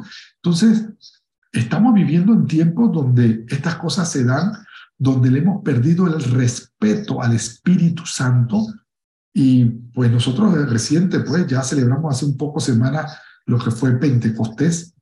Y quiere que le diga algo. Y tiene que ver con, con lo que me preguntaste no es solamente el hecho de que mucha gente ya no son pentecostales, son cristianos. Es más, en una clase que tengo de teología, el primer día de clase le digo yo, y voy a usar de ejemplo a mi hermano Juan Manuel, que ya hizo una pregunta. Juan Manuel, abre tu micrófono un momento, te voy a hacer una pregunta sencilla, no te asustes. Ok. Dime cuál es tu nombre completo, completito. Juan Manuel López Abarca. ¿Cuántas personas se llaman igualito? Ah, em, con el nombre completo, muy difícil. Muy difícil, ¿verdad? Ahora, si yo te digo cuál es tu nombre completo de cristiano, ¿sabrías decir? Um, soy eh, de la Asamblea de Dios Pentecostal. Bueno, déjame decirte, Jorge. Yo soy cristiano evangélico pentecostal de la Asamblea de Dios de la Iglesia de la Gran Familia. Eso es lo que me da identidad. Entonces, ¿qué pasa? Hay cristianos, nuestros hermanos católicos son cristianos, pero no son evangélicos, así que, bueno, déjalo fuera. Evangélicos, nuestros amigos los bautistas son evangélicos, pero no son pentecostales. Wow, quedan fuera. Mis hermanos cuadrangulares o de la Iglesia de Dios son evangélicos pentecostales, pero no son de la Asamblea de Dios. Y aún dentro de la Asamblea de Dios hay gente de, otros, de, otras, de otras áreas del país y somos de la misma denominación. Y quiere que te diga algo, aunque todos somos de la misma denominación y supuestamente tenemos la misma declaración doctrinal, tenemos como digamos, por decirlo así, nuestra propia cultura de nuestra iglesia. Y yo he ofendido, o, o se han ofendido, porque como les dije antes, habrá algunos donde usted invite a alguien a predicar y porque predicó sin saco y corbata, dirán, este es un hereje. O al revés, vendrá uno muy togado, muy vestido y dice, que se cree este? Que es más, que es más, que es más santo que nosotros. O sea, son tantas cosas que, que uno a veces no sabe, no entiende, pero por eso nos juzgan. ¿Me entiendes lo que quiero decirte? Entonces, tenemos una identidad pentecostal y mi preocupación que Satanás está haciendo. ¿Quiere que le diga algo? Recuerden, lo transcultural no es negociable, lo intracultural sí. Yo todavía creo que el cristiano, el hombre y la mujer llamados por, el, por Dios, que ha sido bautizado con el Espíritu Santo, debe ser una persona llena del Espíritu. Y claro, por ejemplo, en nuestra Asamblea de Dios decimos además con la evidencia inicial de hablar en otras lenguas. Yo hablo en otras lenguas. O sea, déjeme partir por ahí. Pero lo que yo adverso, una palabra no es adverso, sino lo que yo siempre digo es que la cosa comienza ahí, no termina ahí. Porque a veces nos hemos concentrado tanto en esos aspectos que nos olvidamos que lo que verdaderamente yo debo procurar es la llenura del Espíritu. Y como yo soy lleno, entre más arrabacachanda soy, el que más, digo, Rambo saca la metralla, entre más eso yo soy más lleno, no. Entre más mi vida refleje amor, gozo, paz, paciencia, benignidad, templanza, fe, dominio propio. Eso es lo que se busca. Entonces, estamos dejando de ser pentecostales.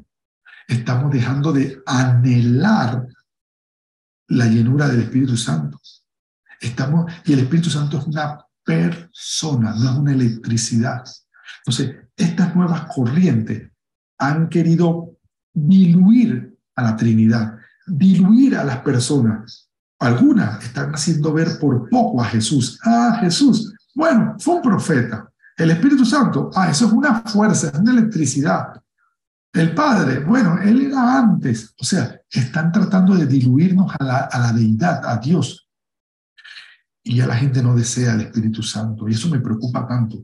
Y eso es parte de los movimientos que se están dando hoy, y nosotros estamos hablando. Nos hacemos llamar pentecostales, pero pentecostal que no tiene la presencia del Espíritu Santo. Eso es preocupante. Y debemos procurar nosotros enseñar una llenura del Espíritu. Y, y se está perdiendo. Ya no somos iglesia llena del poder de Dios. ¿Cómo vamos a provocar el mayor avivamiento que la humanidad haya visto antes de la venida de Cristo si nosotros no somos llenos del Espíritu Santo? Pero tenemos que entender qué es la llenura del Espíritu Santo.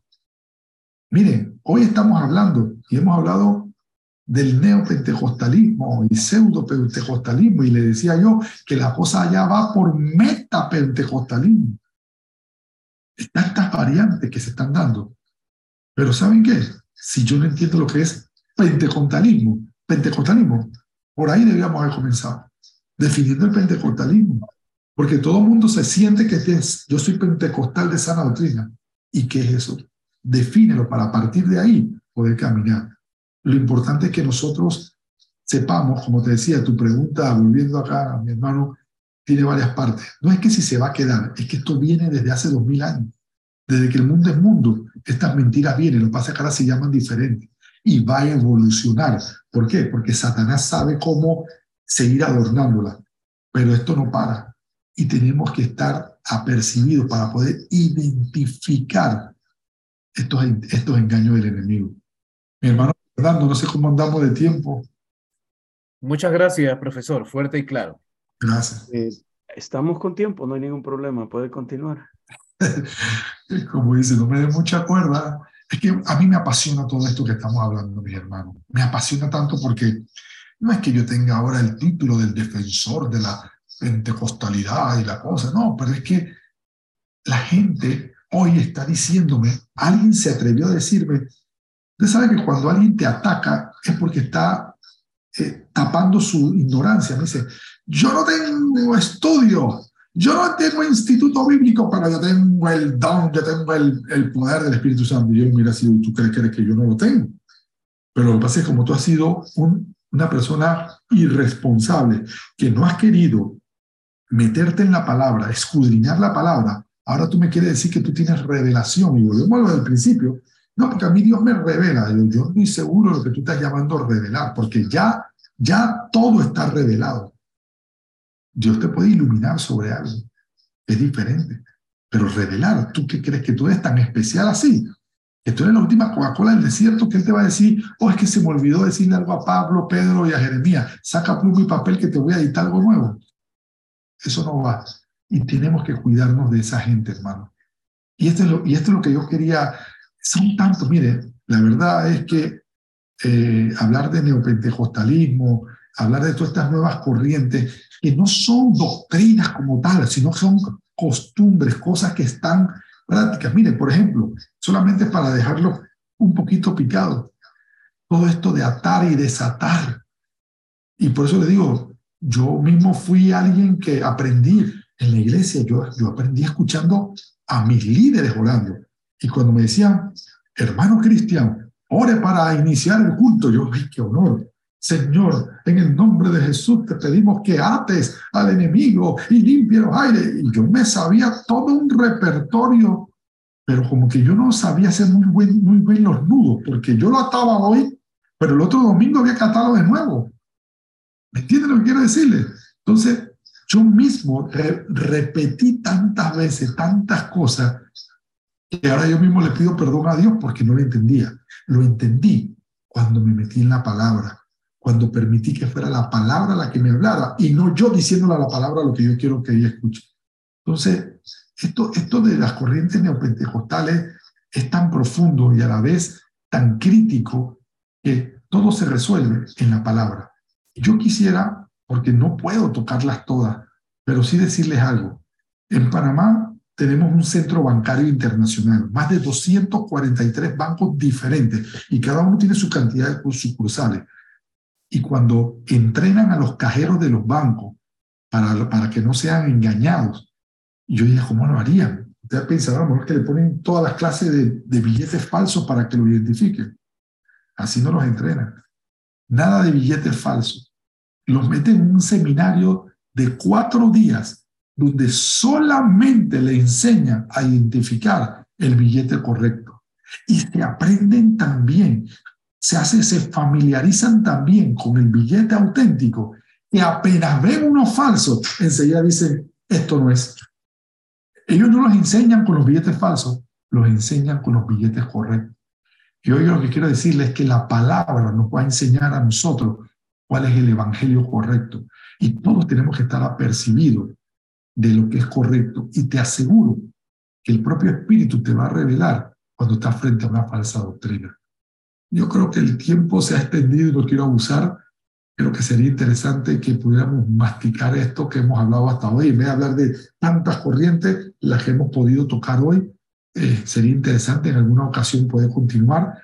Tenemos el próximo año la cumbre educativa que siempre se hace en diferentes países. Yo recuerdo todavía cuando fui a esa cumbre educativa en El Salvador, fue en el 2015, me parece, si no me falla la memoria, 2014 fue en El Salvador.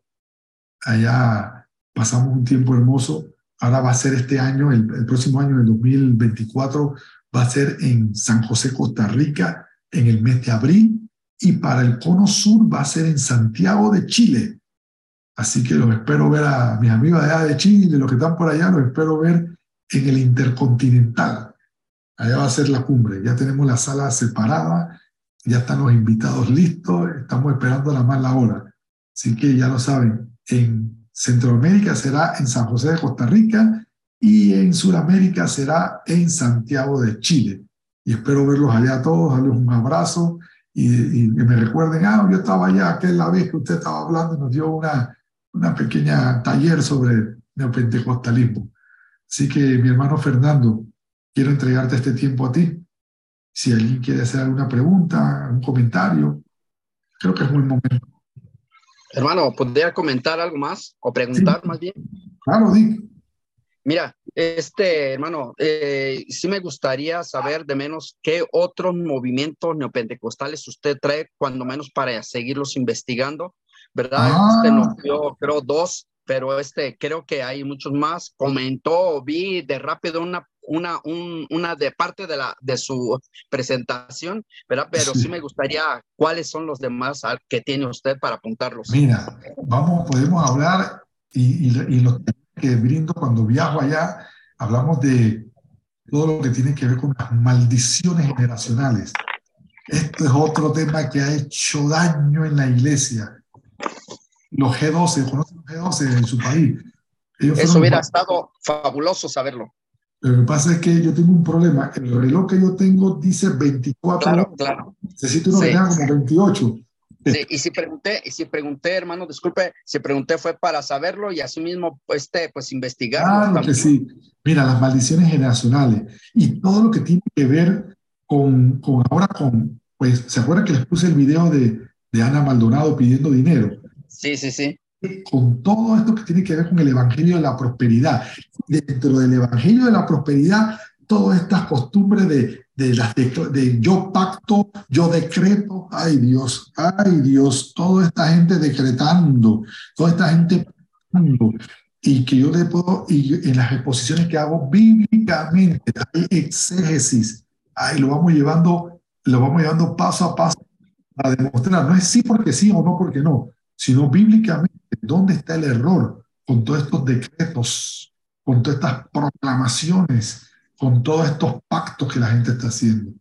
Estos son las más importantes, todo lo de la confesión positiva, que yo pido con fe. Dígame desde cuándo Dios dejó de ser el creador y se convirtió en la criatura. ¿Y acaso que porque yo pedí con fe, Él tiene que estar obligado a hacer lo que yo quiero? ¿Desde cuándo Él dejó de ser el Dios soberano? Y Claro. por ahí va la cosa, Dick. Por ahí va la cosa. Sí, sí, sí, nada más este para agradecerle mucho y no sé si dentro de su PowerPoint que se va a pasar al grupo, ¿verdad? Vayan a venir este esos temas o solamente los que dio son los que van a, a dar. Gracias por su exposición. Mira, me dejaste pensando y realmente tengo la idea de bendecirlo dándole. Lo único que es que es como echar chistes por delante, ¿no? Si los paso todos, después no tengo que hablar la próxima vez que me inviten. Así que me voy a poner de acuerdo con mi hermano Fernando para dejarles cuáles hablé, para que usted los pueda ver, revisar, objetar, este es su derecho, o, o decir, ay, qué bendición fue esto. Así que, pues, es lo que hay Gracias, maestro. Gracias, hermano. y aquí estamos a la orden. Bendiciones. Mi hermano, mi hermano Fernando, te entrego este tiempo a ti y al Señor. Amén. Muchísimas gracias. Realmente ha sido una clase fascinante. Yo creo que ahí todavía esto da para varios talleres más. Oh, Y sí. esperamos en el Señor que nuestro hermano Thorn pueda acompañarnos en esos más adelante, porque yo creo que en todos ha quedado esa hambre de seguir aprendiendo sobre este tema, ya que es algo que hoy particularmente eh, en esta época está eh, sacudiendo muchos de nuestros cimientos pentecostales. Yo creo que hoy los pentecostales eh, Hoy vemos nuestra fe a veces bombardeada por dos lados, o con el sensacionismo por un lado, o con la perversión del continuismo por otro y los excesos que esto trae. Entonces necesitamos aprender precisamente todo esto. Muchísimas gracias, hermano. Muchísimas gracias. De verdad, ha sido un privilegio. Quisiéramos que eh, poder alargar el tiempo, ¿verdad? Pero yo sé que también usted tiene, eh, tiene que descansar. Usted va una hora más adelante que nosotros y los hermanos también, ¿verdad? Entonces, muchísimas gracias, pastor. Eh, luego, como decían eh, el hermano, vamos a, a, a, se van a compartir eh, con respecto a las diapositivas y este tema para que puedan reforzar lo aprendido. Vamos Claro a sí. hermanos, con, con una oración y vamos a orar también por la vida del pastor, que el Señor lo siga usando. Y pues, ya que su, su misión es esta, formar eh, nuevos teólogos, pastores a través del sistema educativo de, de las asambleas de Dios en el que él trabaja. Oramos entonces, Padre, en el nombre de Jesús te damos gracias. Gracias por el privilegio que nos diste de estar en este taller, Señor. Gracias por la vida de mi hermano Cristian. Te pido, Señor, que puedas glorificarte en él, que sigan bendiciéndole en su labor pastoral y, como maestro, Señor.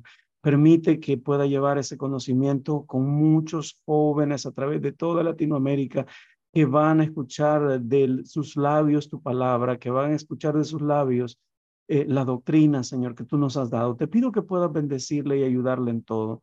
Asimismo, te pido que bendigas la vida de mis hermanos que hoy se conectaron en esta noche para estar presentes en este eh, sexto taller. Así también te pedimos por aquellos que van a ver la retransmisión, Señor.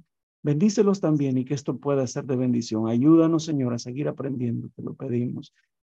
Gracias damos a ti por este momento y hoy nos despedimos en el nombre de Jesús nuestro Salvador. Amén y amén. Amén, amén, amén.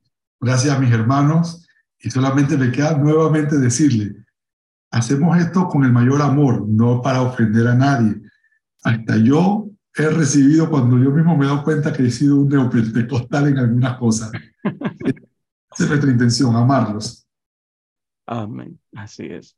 Bien, que el Señor les bendiga, hermanos, que tengan muy buenas noches. Nos veremos el próximo lunes.